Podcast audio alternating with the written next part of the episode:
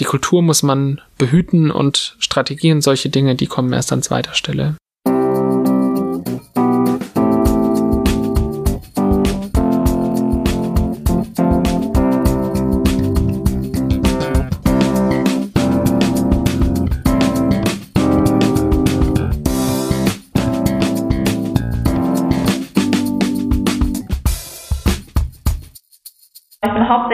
Wegen des großartigen Teams, glaube ich, hergekommen und gar nicht nur, weil die Stadt auch eine wunderschöne Stadt ist. Wieder Heike Ehmann, HR-Chefin. Aber natürlich quasi macht es so wahnsinnig viel Spaß, hier zu arbeiten und ähm, vor allem natürlich nah dran zu sein. Ich glaube auch gar nicht, dass Passau an sich einen wahnsinnigen Standortnachteil mit sich bringt. Es ist nur in der Tat halt natürlich nicht so wahnsinnig zentral gelegen, aber ähm, ich glaube, jeder, der, der mal hier war und ähm, der halt einfach Lust und Zeit hat, sich komplett in ein Team so zu involvieren, ähm, ja, wie es richtig Spaß machen kann, dann ist es auch vielleicht nur noch ein kleiner Schritt bis äh, nach Niederbayern zu gehen. Also bei der Gründung ist es ja immer so, dass wo Licht ist, ist auch Schatten. Das heißt, ist, du wirst immer krasse Erfolgsmomente haben, aber du wirst auch Momente haben, wo du einfach vielleicht auch mal keine Lust mehr hast. Ja, und bei uns war es so, wie wir am Anfang von meinem Müsli Tag aus, Tag ein, nächtelang durchgearbeitet, ähm, Müsli gemixt, Müsli gemixt, Müsli gemixt. Und es hat die Arbeit in der Manufaktur echt Spaß gemacht, aber irgendwann an einem Sonntagabend, wenn du das irgendwie schon wochenlang gemacht hast, kann ich mich noch gut erinnern, stand ich mal da und dachte, okay, das ist jetzt Müsli 1827 heute, wow, also das kann eigentlich nicht ewig so weitergehen. Und das war auch der Punkt, wo wir wussten, wir müssen uns irgendwann Hilfe holen. Also wir können nicht mehr jedes Müsli alleine mixen und nebenbei Philipp die Steuer machen, ich irgendwie mich um Kunden kümmern und Hubertus die Webseite programmieren. Wir brauchen Hilfe. Ich habe mich damals für den Studienstandort Passau entschieden, genauso wie Philipp auch. Und wir leben bis heute gerne hier. Also wir sind keine Großstadtmenschen, das merken wir immer wieder. Und das, dafür muss ich jetzt nicht nach New York reisen, um das mitzuerleben, sondern mir reicht da auch ein Wochenende in Berlin. Ich bin auch gerne in Berlin und schaue mir die Stadt an und finde das alles ganz aufregend und toll, aber ich kann mir einfach nicht vorstellen, auf eine U-Bahn angewiesen zu sein oder irgendwas, sondern ich finde es schön, auch viel zu Fuß erledigen zu können, einfach mh, mm, so unabhängig und flexibel zu sein und immer wenn wir dann von einem Wochenende oder von einem Besuch bei Freunden zurückkehren in der Großstadt, dann freuen wir uns jedes Mal wieder, wenn wir zurück nach Passau kommen und wissen, dass wir für uns die richtige Entscheidung getroffen haben. Und ich glaube, das bestätigt einen dann auch. Für junge Familien sind wir eine Top-Adresse. Und nochmal Passaus Oberbürgermeister Jürgen Dupper. Das Statistische Bundesamt hat uns den Platz 1 zugewiesen, wenn es darum geht, Kinder zu betreuen. Darauf sind wir stolz und darauf bauen wir auch für die Zukunft. Wir machen das auch mit einem unendlich groß angelegten Programm für Wohnungen, aber natürlich auch für Einfamilienhäuser. So ein paar Wochen und Monate nach der Gründung, als wir so das erste Mal darüber nachgedacht haben, Mitarbeiter einzustellen, haben wir festgestellt, krass, wir sind ja in Passau. Und warum ist das krass? Naja, weil Passau ist ist eine wunderschöne Stadt und wer schon mal da war, wird es auch bestätigen. Aber Passau ist halt eine Kleinstadt. Passau hat irgendwie so knapp 50.000 Einwohner. Und was bedeutet das? Ähm, wenn du zum Beispiel einen schwedischen Support-Mitarbeiter suchst, der Idealfall ein paar Jahre E-Commerce-Erfahrung hat, dann ist die Chance, dass du den in Passau findest, nicht besonders groß. Und auch schon bei den ersten Bewerbungen, die wir ausgeschrieben haben, bei den ersten Stellen, die wir ausgeschrieben haben, haben wir festgestellt, der Markt ist einfach kleiner, der Stellenmarkt, und Bewerbermarkt, als es in der Großstadt ist. Und deswegen ist die Frage des Standorts ja immer ein zweischneidiges Schwert.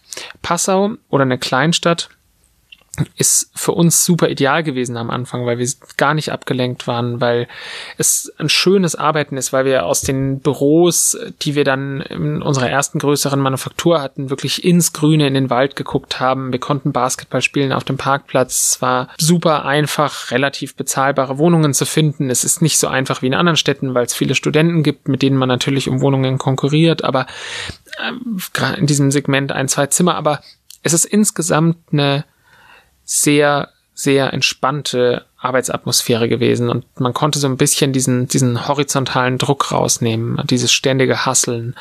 Und was aber natürlich der Nachteil ist an einer Kleinstadt ist, wie gesagt, du hast einen kleineren Stellenmarkt und auch wenn du dann Bewerber hast auf eine Position und da soll der Partner mitkommen und dann sagt Partnerin oder Partner, Du ganz ehrlich, ich bin ähm, im Moment beim dänischen Konsulat angestellt. Ja, was soll ich denn in Passau machen? Ja, das, das ist halt dann schwieriger und da ist es unter Umständen schwieriger, eine Stelle zu finden. Dafür ist es aber günstiger, wenn man zum Beispiel davon träumt, sich mal ein Haus zu kaufen, ist es da vielleicht günstiger, als das Ganze in München zu tun. Mir gefällt es in Passau auch ganz gut. Ich habe mich ja jetzt hier auch äh, eingelebt und fühle mich hier sehr wohl. Ähm, haben uns hier jetzt auch häuslich niedergelassen. Passau hat schon auch ein paar Vorteile. Also wenn man jetzt mal im Vergleich Passau-Berlin vielleicht sehen würde, wo die meisten Gründungen gerade stattfinden. Also in Passau kann man sich natürlich viel besser auf die Arbeit konzentrieren und wird schlecht abgelenkt. Wird aber auch viel besser von Behördenseite unterstützt. Also wir hatten gerade am Anfang wirklich super Support von, von Genehmigungsseiten, von der Lebensmittelaufsicht. Die haben uns wirklich sehr geholfen und äh, die Produktionsplanung eben auch mitgetragen und mitgemacht. Das wäre in Berlin oder München unmöglich gewesen. Ähm, das sind so die, die zwei Hauptkomponenten, aber ansonsten fühlen wir uns hier in der, in der Provinz auch ganz wohl. Man hat viele Möglichkeiten, die man am Wochenende eben irgendwie in Bayerischen Wald radeln gehen kann. Man ist relativ nah an den Alpen, man kann im Winter Wintersport machen. Also ich finde die Gegend hier ganz schön und mir gefällt es hier sehr gut. Insgesamt finde ich, sollte man aber bei der Standortfrage auch da nicht den Fehler machen, sich da zu Tode analysieren, sondern sollte sich vor allem fragen, wo möchte ich eigentlich wohnen? Also, weil wenn das Ganze funktioniert, dann wird man da erstmal ein paar Jahre bleiben wahrscheinlich. Und wenn man die Stadt gefunden hat, wo es einem selber gut geht, dann wird es da schon irgendwie auch dem Startup gut gehen. Also wer Nordseekrabben ähm, fangen möchte und ganz weit weg von der Nordsee wohnt, der wird vermutlich ein logistisches Problem bekommen. Aber viele Startups, gerade neue Geschäftsmodelle, können ja super ortsunabhängig gegründet werden. Und deswegen sucht euch einen Ort, wo es euch selber gut gefällt, wo ihr das Gefühl habt, da könnt ihr wachsen, wo ihr auch vielleicht ein cooles Umfeld habt, Freunde, Familie ähm, oder oder eine Stadt, die euch, wie es ja bei Berlin so oft ist, auf andere Weise inspiriert, einfach durch den guten Vibe, durch viele andere Startups, durch viele Austauschmöglichkeiten mit Gründern. Und dann könnt ihr euch auf diese zweite Reihe an Faktoren stürzen, wie äh, die Lebenshaltungskosten, die ähm, Standortfaktoren für Gründer, gibt es besondere Fördermöglichkeiten und da habt ihr dann sicher ganz, ganz eigene Variablen, die wichtig sind für euch. Aber erstmal, wo gefällt's mir selbst am besten? Also ich habe ja in Passau studiert und habe dann eben angefangen bei Müsli zu arbeiten und das ist Brandmanager Stefan Schwarz. Das war immer so ein bisschen ein, ein kleiner Zwiespalt, weil ich eigentlich mal gerne weg wollte aus Passau ähm, in der Großstadt, ähm, was erleben und so weiter und aber ich war dann so hin und her gerissen, soll ich jetzt meinen Job aufgeben, um wegziehen zu können oder ähm, bleibe ich halt da und habe dafür den Job meinem Müsli und ich habe mich immer dafür entschieden, ähm, da zu bleiben und dann kam zum Glück irgendwann die Entscheidung, dass wir eben mit meinem Müsli nach Berlin ziehen. Das heißt, für mich war so beides äh, dann erfüllt, auch wenn die Entscheidung etwas überraschend kam, weil ähm, wie glaube ich so vier, fünf Monate bevor wir umgezogen sind, das erfahren haben.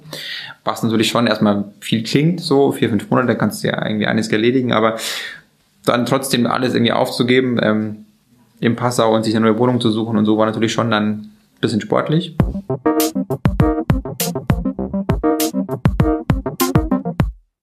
Vor vier Jahren, kleiner Sprung, ähm, sind wir jetzt nach Berlin gezogen. Und äh, das war im Endeffekt äh, Anstoß gegeben. Ich weiß gar nicht, irgendwie, wir waren in Passau und ähm, Max und Robertus haben mich quasi in die Küche zitiert und haben gesagt so, hey, wir haben, wir haben lange überlegt und wir wollen also wir wollen schon lange irgendwie in eine größere Stadt ziehen und es war die Frage, ob München oder Berlin und die Entscheidung ist auf Berlin gefallen.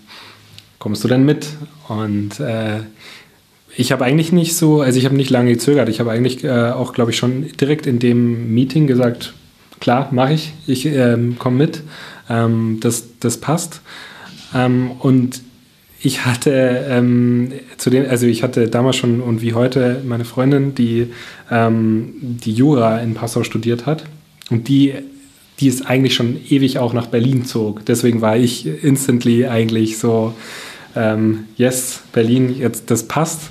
Ähm, hat nur nicht bedacht, dass äh, das für meine Freundin das gar nicht so gar nicht so einfach war. Erstens nach Berlin überhaupt einen Referendariatsplatz zu bekommen ähm, und zweitens war sie schon implizit eigentlich auf dem ähm, hat sich mit dem Gedanken angefreundet, in Bayern zu bleiben, weil ich ja in Bayern verwurzelt bin und dort den, den guten Job habe.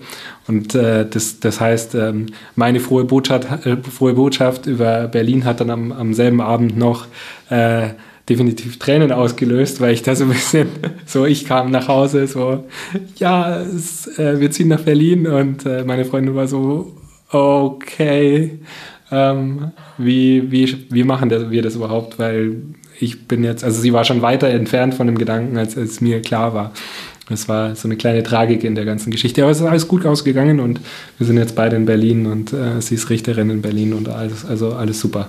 Am weitesten entfernt von unserer Zentrale ist unser Marketingbüro in Berlin, weil wir irgendwann festgestellt haben, es ist super schwierig, Kreative in Passau zu finden, weil die Uni zum Beispiel keinen Studiengang hat, der da passt. Es gibt eben nicht so viele, zum Beispiel Mediengestalter oder Leute, die ähm, E-Commerce-Erfahrung haben. Und gerade wenn die dann noch irgendwie Schwedisch sprechen sollen oder am besten ähm, Schwedisch, Niederländisch und Deutsch, dann wird es sehr schwer. Und deswegen haben wir noch ein Büro in Berlin aufgemacht und das auch da sitzen mittlerweile über 40 Leute und ähm, wir versuchen ähm, ja da zum Beispiel unser ganzes Marketing und auch viel von vom unserem International-Geschäft abzubilden. Und dann haben wir überlegt, okay, gehen wir nach München, das ist ein, halbwegs naheliegend, ähm, oder gehen wir nach Berlin oder Hamburg, ähm, das wären die anderen Alternativen gewesen. Und in München war es einfach so, dass es damals schon wahnsinnig teuer war. Also allein die Büromiete oder eben auch die, die private Miete war um ein Vielfaches höher als, ähm, als in Berlin, äh, sogar als in Hamburg damals. Und ähm, wir hatten extrem viele Partner und ähm, auch Freunde, also Gründungsfreunde, Gründer in Berlin, so dass ich sowieso, glaube ich, 20 Mal im Jahr in Berlin war ungefähr. Ähm, und ursprünglich war Berlin gar nicht so unbedingt meine Lieblingsstadt. Aber wir haben gesagt, Mensch, ob jetzt zwei Stunden Fahrt oder fünf Stunden Fahrt nach Berlin von Passau aus, ähm, eigentlich ist es dann auch egal.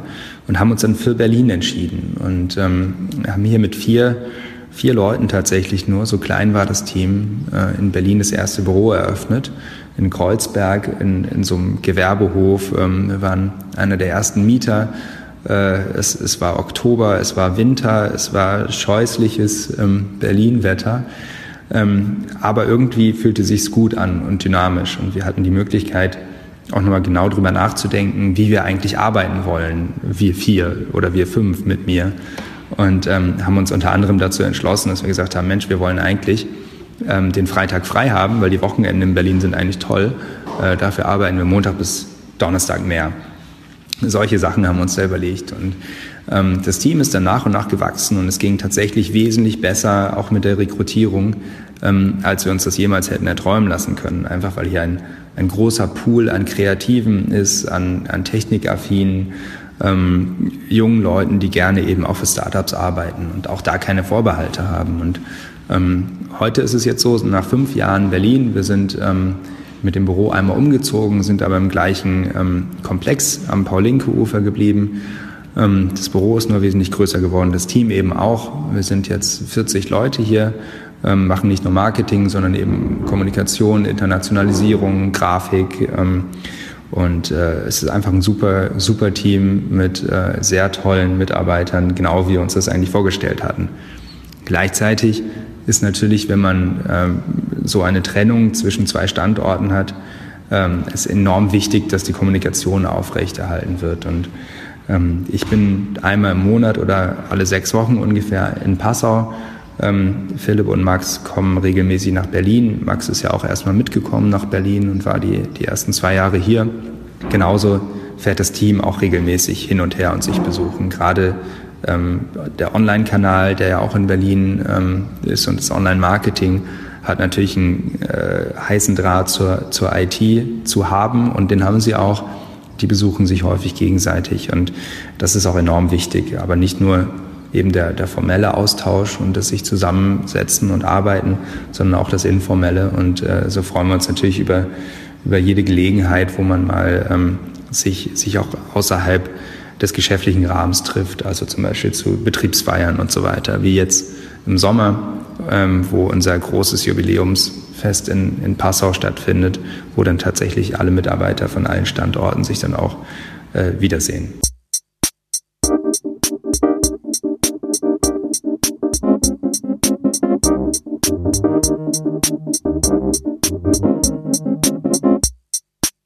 Die wichtigste Frage oder das wichtigste Einstellungskriterium für uns ist immer, habe ich Lust darauf, mit dieser Person zu arbeiten, weil ein großer Teil des Gründens hat ja auch mit sich selbst verwirklichen zu tun, sich eine Umgebung zu schaffen, in der man gerne selbst ist, Spaß zu haben. Und wenn man dann mit Personen zusammen ist, mit denen man eigentlich gar nicht zusammen sein möchte, mit denen man keinen Spaß hat, dann führt man diesen, diesen Gedanken ja ad absurdum. Und deswegen glaube ich, ist es total wichtig, darauf zu achten. Und es gibt immer von Springer und Jacobi, einer der berühmtesten Werbeagenturen aus Deutschland der letzten 20, 30 Jahre, die die, die überlieferte Geschichte, die, glaube ich, auch zu 80 Prozent genauso immer passiert ist, ähm, wenn man ehemaligen Mitarbeitern zuhört, die halt super auf diesen Teamfit geachtet haben und die wohl immer eine Frage in mehreren Variationen je nach ähm, Einstellen der Person gestellt haben, ähm, und zwar, ähm, wurden die, die, die zukünftigen Kollegen gefragt, würdest du mit dieser Person segeln gehen wollen? Ja, also würdest du mit dieser Person zum Beispiel wirklich ein, zwei Wochen alleine auf der Ostsee segeln gehen, mit diesem neuen Kandidaten? Und wenn die gesagt haben, ja, dann war das ein gutes Einstellungskriterium. Also dann war es ein Go. Und das diesen Teamfit so hoch zu bewerten, das versuchen wir auch. Und es gab sicher Phasen, wo wir da nicht drauf geachtet haben. Es gab sicher Phasen, wo wir da unvorsichtig waren. Und, und dann sagt man sich, ja, aber der Lebenslauf sieht so toll aus. Ja, das wird schon. Der, der ist halt jetzt ein bisschen nervös. Aber eigentlich, ganz ehrlich, man weiß doch in einem Bewerbungsgespräch oft schon nach wenigen Augenblicken, ob man irgendwie sich mag oder nicht mag. Und wenn nicht, dann muss es ja auch nichts damit zu tun haben, dass der Bewerber doof ist. Es kann auch einfach sein, dass es halt mal nicht passt oder dass, dass man sich halt nicht riechen kann, wie das ja so umgangssprachlich heißt. Und es ist, es ist wichtig, da einfach auch auf seinen Bauch und auf sein Herz zu hören. Und das ist unser wichtigstes Kriterium, also wirklich der Teamfit. Und wir haben super viele Quereinsteiger bei Müsli, die, von denen wir den Lebenslauf gar nicht richtig kennen und die aber in ihren neuen Aufgaben einfach dadurch, dass sie von ihren Kollegen und da bewundere ich immer, wie, wie die, wie alle damit bei uns umgehen, die von ihren Kollegen halt so cool eingeführt und unterstützt wurden, das Fachliche kann man ja meistens lernen, aber trotzdem würde ich dazu raten, wenn man zum Beispiel einen kaufmännischen Leiter einstellt, da haben wir natürlich auch jemanden genommen, der diesen Job schon mal gemacht hat, ja, weil wenn du jemanden hast, der noch nie Excel vorher aufgemacht hat, wird es in der Regel schwierig, ja, wenn du einen Gabelstaplerfahrer ohne Gabelstaplerführerschein hast, dann hast du auch zwei Möglichkeiten, entweder macht er den und lernt es oder es dürfte schwierig sein, ihn in, auf dieser Position einzusetzen. Und wenn du einen Programmierer hast, der nicht programmieren kann, ja, auch das ist wahrscheinlich nicht so ideal also klar müssen die fachlichen Kompetenzen auch passen, aber man kann ja alles bis zu einem gewissen Grad lernen. Wir bekommen Bewerbungen sowohl über den Offline-Weg als auch über den Online-Weg. Wieder Heike Ehmann, HR-Chefin. Und ähm, jede Bewerbung wird natürlich bei uns intern gesichtet, meistens sofort vom äh, Fachbereich, für den eben auch die Bewerbung bestimmt ist. Ähm, und in den allermeisten Fällen kommt es erstmal zu einem Telefoninterview oder zu einem ja, Hangout bzw. Skype-Gespräch und dann im nächsten Schritt geht es zu persönlichen Gesprächen. Je nachdem, wo die Position angesiedelt ist, findet die jeweils mit ähm, dem Fachbereich und manchmal eben auch mit einem unserer drei Gründern statt. Vermutlich könnte man gut sagen, dass die Dinge, die uns am meisten am Herzen liegen, ähm, Ehrlichkeit, ähm, ein Stück weit Ehrgeiz oder ähm, Streben nach außen, das haben wir das intern mal genannt, äh, das ist uns super wichtig und ähm, dazu auch eine enorme Transparenz, die wir in eigentlich all unseren ähm, Bereichen enorm pflegen. Also wir arbeiten nur mit der G Suite von Google, um äh, sämtliche Informationen möglichst schnell und transparent zugänglich zu haben. Wir arbeiten mit einem Managementsystem, was OKR heißt das völlig transparent alle Projekte und Unternehmensziele ähm, ja, auffindbar und einsehbar macht. Ähm, und natürlich gibt es dabei auch immer besonders personalrelevante Themen, die da natürlich nicht drin sind, aber soweit es geht, versuchen wir ähm, so transparent wie möglich unterwegs zu sein und das ist uns vermutlich auch das Wichtigste.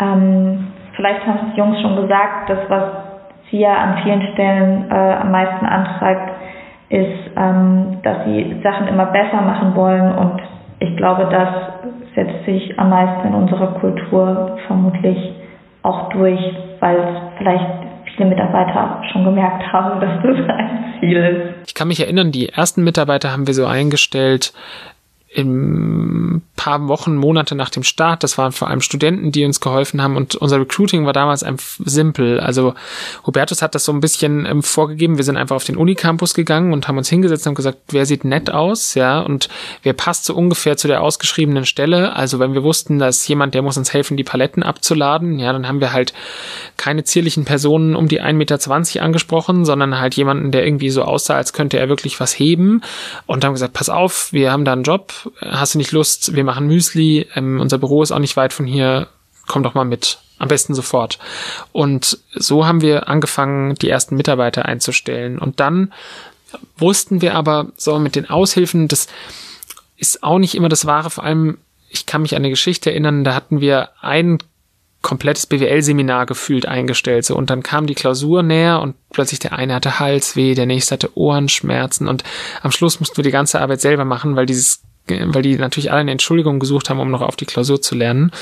Also irgendwann wussten wir, wir brauchen wirklich Vollzeitmitarbeiter und die erste Vollzeitstelle, die wir gebraucht haben, war jemand, der uns so im Sekretariat hilft, der uns hilft mit Buchhaltung und der, der so ein bisschen damals noch ähm, ja Lust hat auf viele Bereiche und eine Bürokauffrau oder ein Bürokaufmann und ähm, beworben hatte sich unter anderem Simone.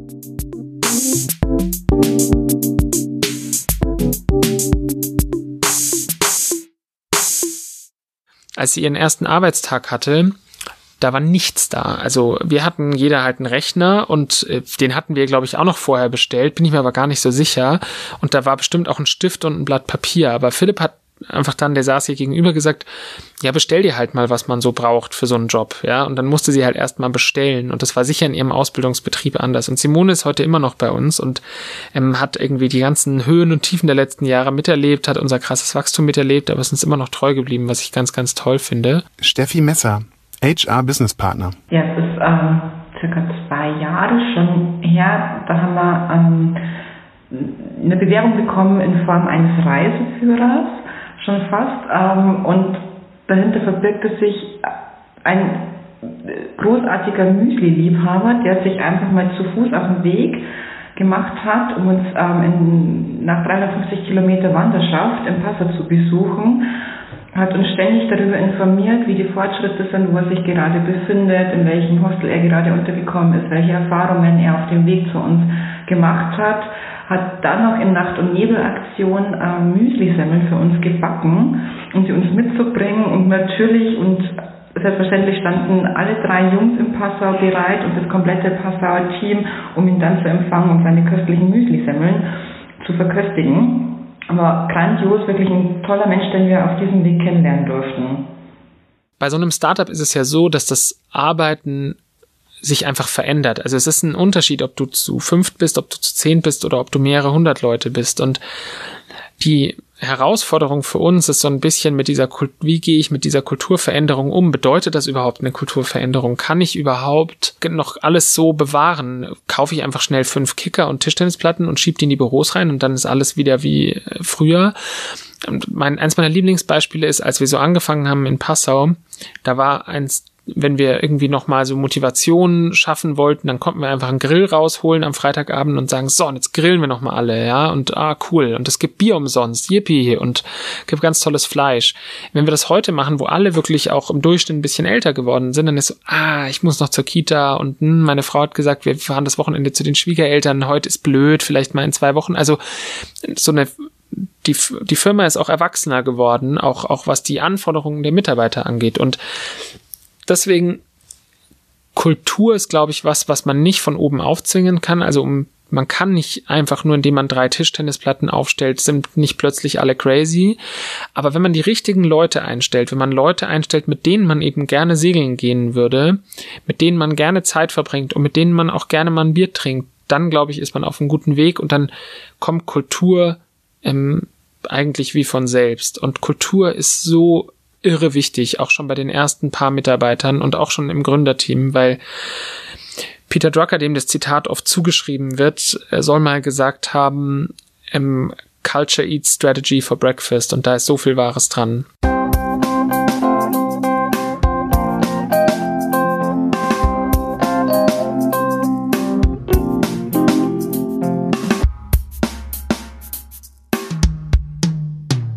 In der Regel baut man eine Kultur, ohne zu wissen, dass man eine Kultur baut.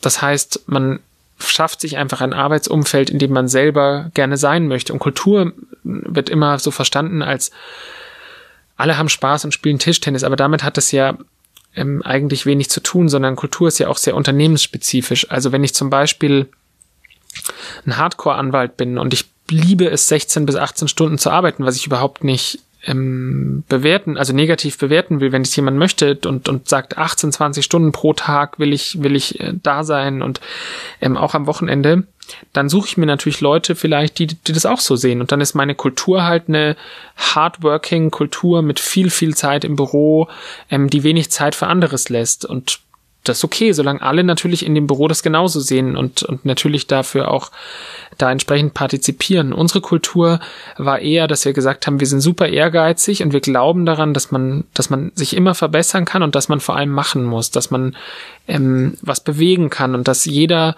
ähm, auch so ein bisschen seines eigenen Glückes Schmied ist. Also ähm, Probleme, die er zum Beispiel sieht, einfach anpacken muss, lösen muss. Und ähm, bei Facebook gibt es ähm, diese interne Weisheit, wenn man sie so nennen will.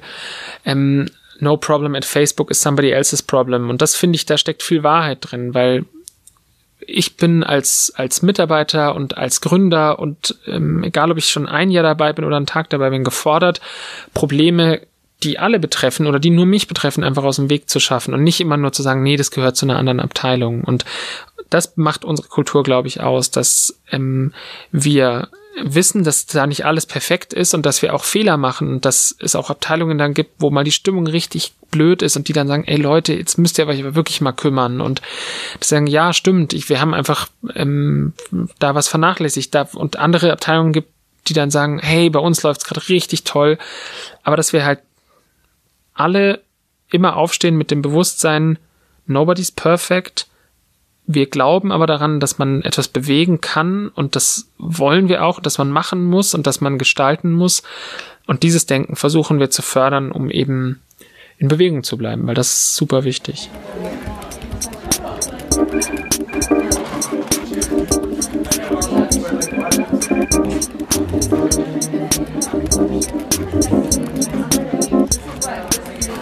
Also es ist natürlich eine krass schwierige Frage, wie ich überhaupt mit Wachstum und Kultur umgehe, weil auf den ersten Blick sind es ja zwei Dinge, die sich diametral widersprechen. Also, dass man denkt, je krasser man wächst, desto mehr leidet die Kultur. Aber die Wahrheit sieht ein bisschen anders aus, weil Erstmal ist es so, dass natürlich viele Dinge, die eine Kultur ausmachen, und da gehören ja auch so Hygienefaktoren wie ein tolles Büro zum Beispiel dazu, dass die ja überhaupt erst möglich werden, wenn man Geld verdient, wenn man wächst. Und gleichzeitig ist Wachstum natürlich auch einfach für eine Unternehmung wichtig, einfach um am Markt zu bleiben, um sich ständig weiterzuentwickeln. Wachstum heißt ja nicht, dass ich einfach nur ähm, ob des Wachstums wachsen will, sondern dass ich sage, nee, ich will mein Geschäftsmodell entwickeln. Und wenn ich das gut mache, wenn ich, wenn ich neue Märkte kreiere, wenn ich innovativ bleibe, dann ist damit halt ökonomischer Erfolg verbunden. Und dann werde ich auch es schaffen, irgendwie mich zu entwickeln, aber dann werde ich dabei auch größer werden. Und wir glauben, dass ähm, natürlich sich Kultur verändert in so einem Prozess und dass Kultur auch erwachsen werden muss, aber unser Anspruch ist schon, weil wir einfach ein Startup gegründet haben, um auch selber Spaß an der Arbeit zu haben, über Milton Friedmans berühmtes Zitat The Business of Business ähm, is Business hinauszugehen und wirklich zu sagen, The Business of Business is Business, okay, aber da gehört auch noch eine ganze Menge dazu, nämlich dass man ähm, einen, einen Arbeitsplatz hat, der einem Freude bereitet, dass man einen Arbeitsplatz schafft, der ähm, einem das Gefühl gibt, dass man dazugehört, dass jeder Einzelne einen Wertbeitrag leisten kann. Und mein Müsli ist für uns dann so eine Art funktionierender Organismus, wo es Zellen gibt und jede Zelle ist super wichtig dafür, dass der Organismus funktioniert. Und jede Zelle muss auch einen Beitrag leisten. Und wenn sie es nicht tut, dann hat der Organismus auch ein Problem. Und mit, mit diesem Bild kommen wir wesentlich besser zurecht, als zu sagen, wir sind einfach eine Müsli-Maschine, die immer größer wird.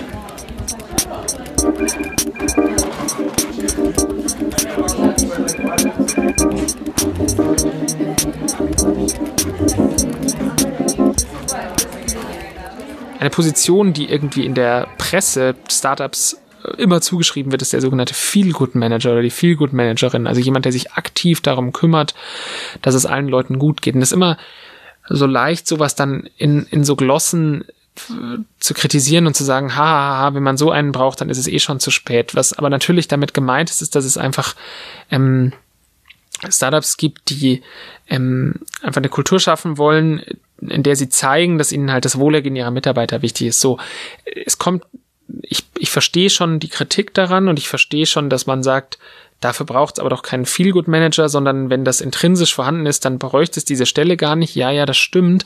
Aber ganz ehrlich, bei anderen Firmen heißt es halt dann irgendwie ähm, Office Management so und das sind halt dann zwei Leute mehr und die müssen sich dann um Events kümmern. Also worauf man es, glaube ich, im, runterdampfen kann, ist, jeder muss für sich selbst entscheiden, welche Dinge sind mir und meiner Organisation wichtig. Also wenn zum Beispiel alle in meiner Organisation oder die meisten Eltern sind, dann muss ich mich vielleicht an dem Standort, wo das relevant wird, dann über Kinderbetreuung Gedanken machen. Vielleicht kann ich das aber auch nicht. Das ist zum Beispiel ein Feld, wo wir irgendwie noch total ähm, unbeschrieben sind, ja, da, weil das für uns auch noch neu ist, ja, verstehen wir noch nicht so gut, wissen wir noch nicht so gut, wie das funktioniert, was es da für Modelle gibt, können wir noch nicht so viel dazu sagen.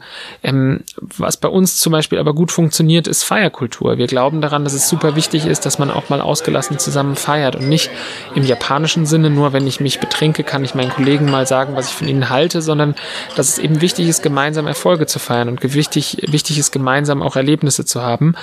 Und jeder muss für sich selber verstehen, was, was, was will ich, was will meine Organisation und dann kann er auch entscheiden, ob er dazu einen Feel-Good-Manager braucht oder nicht. Also das Gefühl einfach, dass man im Office hat oder in der ganzen Firma hat, auch wenn man nach Passau fährt, da ins Büro kommt, ähm, dass man eben nicht irgendwie sich dann komisch fühlt, weil man irgendwie fremd ist oder so, sondern dass man sich immer irgendwie willkommen fühlt und, und aufgenommen und äh, irgendwie herzlich begrüßt und so. Das ähm, macht, glaube ich, viel aus.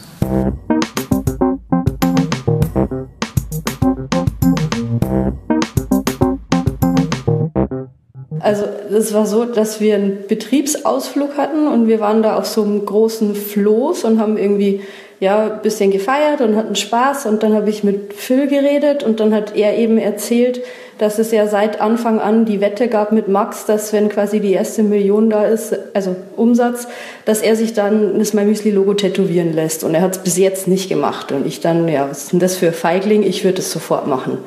Und dafür so, ja, echt jetzt? Und ich so, ja klar, warum nicht? Ich bin schon lange da und ich bin ja auch schon tätowiert, also es wäre jetzt nicht mein erstes. Und dann hat er gesagt, okay, ich nehme dich beim Wort. Und ich so, okay. Und dann haben wir aber eigentlich nicht mehr drüber geredet.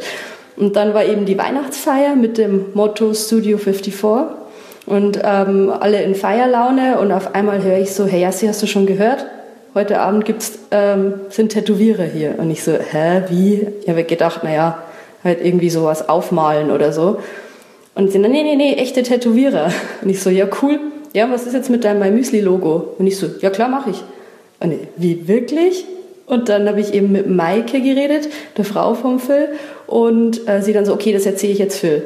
Und dann kam der Phil zu mir und er so, würdest du das wirklich machen? Und ich so, ja klar mache ich das, kein Problem. Ich lasse mir jetzt das Logo tätowieren.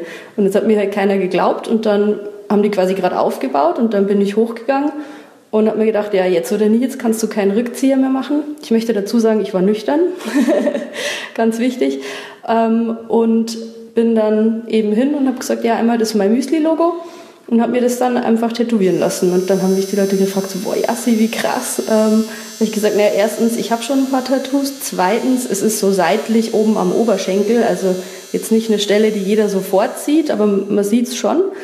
Ähm, und außerdem, ich bin jetzt, damals waren es sechs Jahre, seit sechs Jahren bei My Müsli, bisher meine längste Beziehung, also kann man sich schon mal einen Namen tätowieren lassen. Das ist Jasmin, nur eine von vielen Mitarbeitern von My Müsli, die sich das Logo haben tätowieren lassen. Irgendwann haben wir festgestellt, das geht wahrscheinlich den meisten, die die 30 überschreiten, so, dass wir selber ja gar nicht mehr so viel ausgehen und dass wir eigentlich total Lust darauf hätten, mal wieder richtig zu feiern. Und als wir dann so, also in unseren späten Zwanzigern waren, da haben wir beschlossen, okay, jetzt machen wir mal eine, eine richtig wilde Mamüsli-Feier und haben sie zu einer Motto-Feier erklärt. Und die meisten Menschen gehen wahrscheinlich ähnlich gerne auf Motto feiern wie ich, nämlich überhaupt nicht.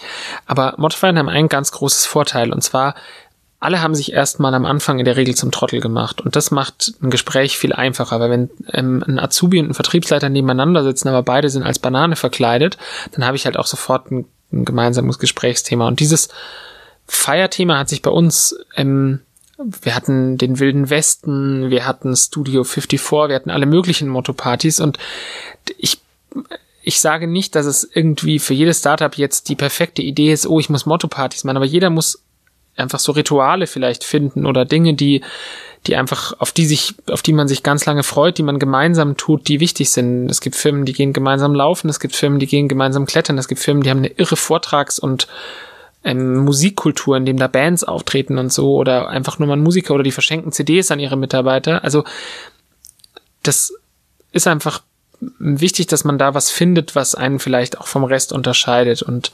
eben wir haben dieses Jahr zum Beispiel ein Sommerfest, das auch wieder ein Motto hat, Woodstock, was ja zu einem Sommerfest irgendwie ganz gut passt. Ich bin schon gespannt, ähm, was da so alles passieren wird und ob das ganze Sommerfest statt der geplanten paar Stunden dann auch drei Tage dauern wird. Aber ähm, ich bin zuversichtlich, dass es, dass es cool wird und dass ähm, wir im Gegensatz zu Woodstock nicht die ganzen Autobahnen um Passau herum verstopfen. Also es wird, glaube ich, wird, glaube ich, gut und diese Feiern machen uns aus.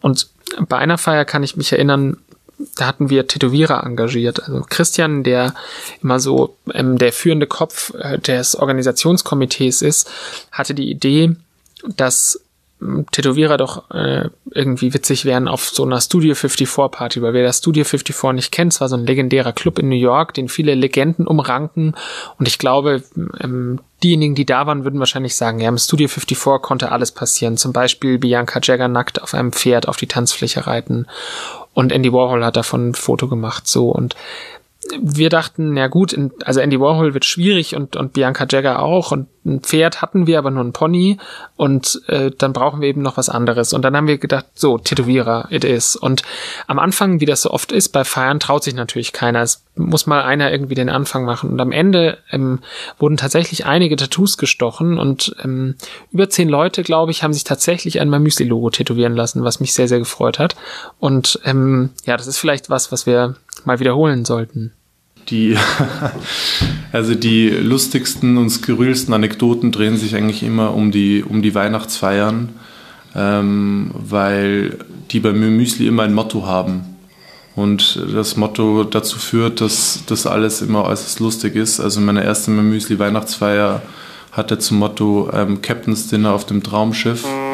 Und wir hatten ähm, in Passau, ähm, da wo mein Müsli ursprünglich herkommt, ein, ein Schiff gemietet und ähm, alle waren halt wie Matrosen oder Kapitäne oder ähm, ähnliche angezogen und ähm, das äh, führt schon zu sehr skurrilen und lustigen Momenten auf jeden Fall, wenn man, wenn man so als komplette Firma ähm, irgendwie lustig verkleidet ist. Äh, Captain ist eigentlich immer der Hubs. Generell ist die Aufgabenteilung von Anfang an bei uns relativ klar gewesen, weil so ähnlich wir uns auch sind in unserem Grundverständnis, in unseren Zielen und unseren Werten, so unterschiedlich sind wir dann auch, was Interessen und Kompetenzen angeht. Und während Philipp und ich eben BWL studiert hatten und, und Max Jura, waren unsere Interessen halt, hätten nicht anders sein können. Der, der Philipp ist wirklich der Zahlenmensch, der Schwabe durch und durch, was er eben auch ist. Ähm, Max und ich äh, haben uns immer begeistert für, für Werbung, Marketing, Kommunikation, ähm, aber eben mit dem Unterschied, dass Max ein Volontariat bei der Passau Neuen Presse schon absolviert hatte und einfach ein begnadeter Geschichtenerzähler ist. Und er kann eben auch Geschichten so erzählen, dass Menschen sie interessant finden und weiter, weitererzählen. Und ähm, das haben wir uns im Bereich Kommunikation zunutze gemacht aber nicht, weil dahinter irgendein besonderer Plan stand, sondern weil es sich einfach richtig anfühlte und äh, Max das übernommen hat. Er hat mit den Bloggern gesprochen, er hat mit den Journalisten gesprochen, aber er kommuniziert auch heute noch viel und am meisten, glaube ich, von uns dreien intern. Ähm, mein Interesse ist es eigentlich immer, ähm, gute Systeme zu schaffen. Also ich möchte die Parameter äh, so verändern, dass sie halt äh, maximal guten Effekt haben auf was auch immer wir tun. Ähm, das verstehe ich genauso im Marketingbereich als auch eben im IT-Bereich, um den ich mich auch kümmere. Ähm, und so hat sich das dann tatsächlich auch über die Jahre gehalten. Wir haben uns natürlich immer wieder ausgetauscht und mal geguckt, hey, möchtest du nicht das noch machen, kann ich noch das machen, wo können wir uns gegenseitig unterstützen. Aber unter uns dreien sind die Aufgaben auch heute noch so. Natürlich haben wir inzwischen große Teams, die sich um Marketing und Vertrieb kümmern. Ähm, und auch die müssen ja irgendwie sich die Aufgaben aufteilen. Und was wir äh, gemacht haben, ist gerade im Internationalisierungsbereich, dass wir eine Art Matrix-Organisation eingeführt haben, weil wir eben gesagt haben, wir haben für verschiedene Bereiche so viel langjährige Kompetenz im Haus, also zum Beispiel das Performance Marketing, unter das auch das Facebook Marketing bei uns ähm, gehört. Äh, das haben wir in einem deutschen Team, aber wir möchten eigentlich auf dieses Expertenwissen auch im Ausland zurückgreifen. Aber unsere Experten haben nicht die lokale Expertise. Und dafür brauchten wir dann immer jemanden aus dem Land. Das heißt, wir haben, wenn wir zum Beispiel in Holland eine Facebook-Kampagne machen wollten, haben wir jemanden aus unserem Team Holland, äh, der möglichst eben auch äh, aus Holland kommt, ähm, neben jemanden gesetzt, der Performance Marketing in Deutschland macht. Und dann haben die zusammen in gemeinsamer Verantwortung diese Kampagne für Holland gestartet. Und so haben wir es für alle anderen auch gemacht. Und äh, das ist etwas, äh, was bis heute ganz gut funktioniert, aber auch seine Tücken hat. Ähm, die sind zum Beispiel, dass äh, wahnsinnig viel Kommunikation nötig ist, weil jeder muss dauernd mit jedem sprechen, ähm, was sich per se äh, nicht schlecht anhört. Ja, das, das ist auch gut so, wenn das so ist. Aber es ist nicht unbedingt das Effizienteste, ähm, wie, wie Arbeitszeit genutzt werden kann. Also andere Unternehmen machen es zum Beispiel so, wenn sie in ein Land gehen, dass sie da äh, komplett neue Expertise auch aufbauen. Ähm, haben wir uns aber bewusst dagegen entschieden, unter anderem, weil es auch mit hohen Kosten verbunden ist und eben auch dem Verlust ähm, des Expertentums, das man vielleicht sowieso schon in der Firma hat. Genauso wie sich mein Müsli als, als Firma verändert, verändert sich natürlich auch das Verhältnis von uns dreien. Und ich sehe das immer so gerne als, als so eine Art Hollywood-Drehbuch. Ja, du beginnst so mit ähm, ganz unbedarft, ja, irgendwie Luke Skywalker steht auf ähm, Tatooine ist es, glaube ich, bevor mich jetzt alle Star Wars Fans killen ähm, und guckt in guckt in den Horizont und weiß eigentlich noch gar nicht, was ihn so erwartet. Und dann geht's weiter und irgendwann kommen dann Gefährten, wie bei uns auch, genau wir wir einander und dann ähm, kommt auch irgendwann vielleicht so die erste Krise. Und natürlich hatten wir auch so Phasen, wo wir irgendwie nicht genug miteinander geredet haben und wo wir vielleicht unterschiedliche Ziele hatten und der eine wollte A, der andere wollte B, aber gesagt haben beide C. Aber wenn man jetzt sieht, mittlerweile haben wir so einen, einen Modus gefunden und sind da, glaube ich, ähm, ja, echt weit gekommen, weil wir uns super ehrliches gegenseitiges Feedback geben und uns auch wirklich Zeit dafür nehmen, uns hinzusetzen und zu sagen, du pass auf, worüber ich mit dir nochmal sprechen wollte, also mir ist aufgefallen das. Und das hat so eine, also das, das hat darüber, dass wir darüber gesprochen haben, wir haben uns dabei auch Hilfe geholt, wirklich einen Coach geholt, der, die uns dabei geholfen hat, ähm, einfach uns zu verbessern, was so Kommunikation angeht, was Feedback auch gegenüber Mitarbeitern angeht. Und das das kann ich auch nur jedem empfehlen, sich zu, es muss ja nicht dieses Thema sein, kann ja auch ein anderes Thema sein, ähm, bei dem man vielleicht Support braucht, aber ähm, es gibt in einem Buch von ähm, Stefan Mehrath, ähm, der Weg zum erfolgreichen Unternehmer, da macht er immer den Vergleich, den ich sehr, sehr äh, wichtig finde ein Athlet, der, den man bei den Olympischen Spielen sieht, den sieht man irgendwie zweimal 100 Meter durchs äh, Schwimmbecken kraulen. Aber was man nicht sieht, sind halt die Stunden, Tage, Monate, Jahre, die der halt im Dunkeln trainiert hat. Und dem würde nie einfallen, außer in ganz krassen Ausnahmefällen, das ohne Trainer zu machen. Und es lohnt sich schon auch bei vielen Themen, sich mal jemanden zu holen, der einem helfen kann. Und das Verhältnis von uns dreien ist richtig, richtig gut. Und klar haben wir unterschiedliche Lebensentwürfe und klar haben wir unterschiedliche Ziele im Leben, auch wenn viele sich decken, aber die, die Spannung oder das, die, die Freude oder der Spaß entsteht ja daraus, dass man sich das eben gegenseitig gönnt und dass man darüber offen spricht und dass jeder sich auch traut, seine Bedürfnisse zu äußern.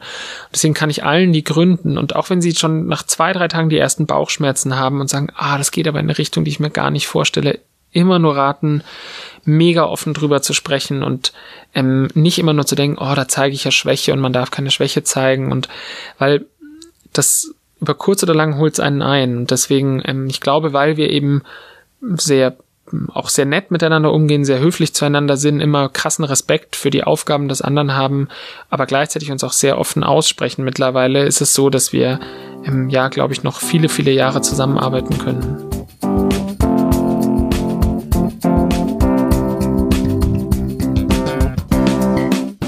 In der nächsten Folge geht es um Finanzen.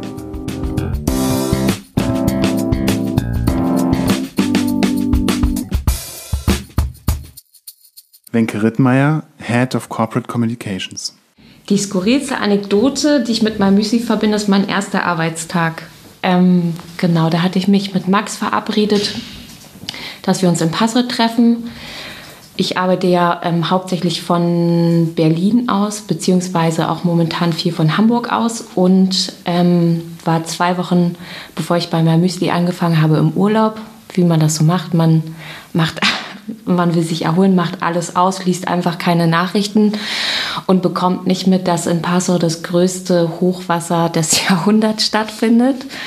Und dann kam ich einen Tag vorher an, ähm, habe auch mich nur damit beschäftigt, äh, meine, meine, meinen Reisekoffer auszupacken, für Passau wieder alles einzupacken, zwei Wochen und bin dann in den Zug gestiegen und im Zug habe ich dann die erste Nachricht bekommen und da stand dann, bist du wirklich sicher, ob du nach Passau fahren sollst? Sie haben noch da Hochwasser.